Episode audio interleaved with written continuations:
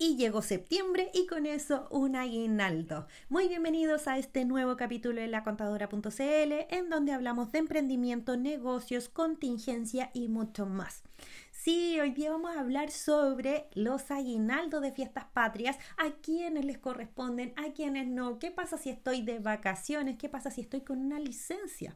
Bueno, Acá tenemos que diferenciar que las empresas pueden entregar este beneficio que es un aguinaldo de fiestas patrias, es distinto al aguinaldo de Navidad para que lo tengas en consideración y esto es voluntario la primera vez, la segunda vez y dependiendo si esto se va entregando de forma reiterativa, de forma consecutiva con los años, esto ya se vuelve un derecho adquirido para los trabajadores. Por ejemplo, si una empresa lo fue entregando en el 2019, 2020, 2021, ahora el 2022 corresponde de forma obligatoria entregar este aguinaldo. Este aguinaldo puede ser en dinero, en caja, en gift card, en otro tipo de beneficios que se haya entregado a través de los años. Sí, ¿y qué pasa si me dieron un aguinaldo en efectivo y todos los años aparte me dan una caja de mercadería? Bueno, si estos ambos beneficios fueron entregados de forma consecutiva y lo mismo como derecho adquirido, corresponde que sea ya obligatorio para que lo tengas en consideración.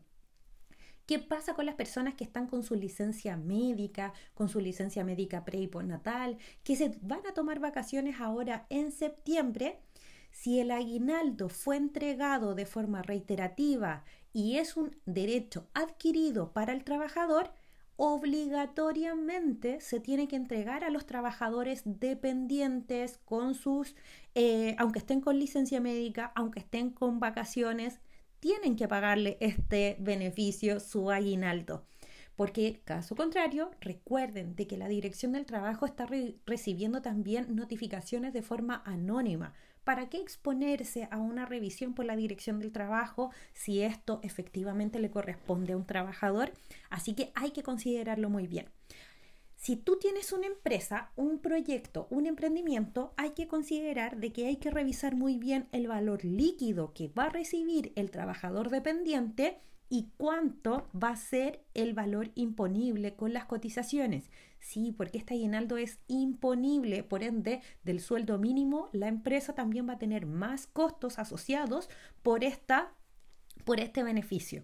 Así que a considerarlo muy bien y nos vemos en otro capítulo en este podcast. Y también no olvidar que nos podemos encontrar a través de todas nuestras redes sociales.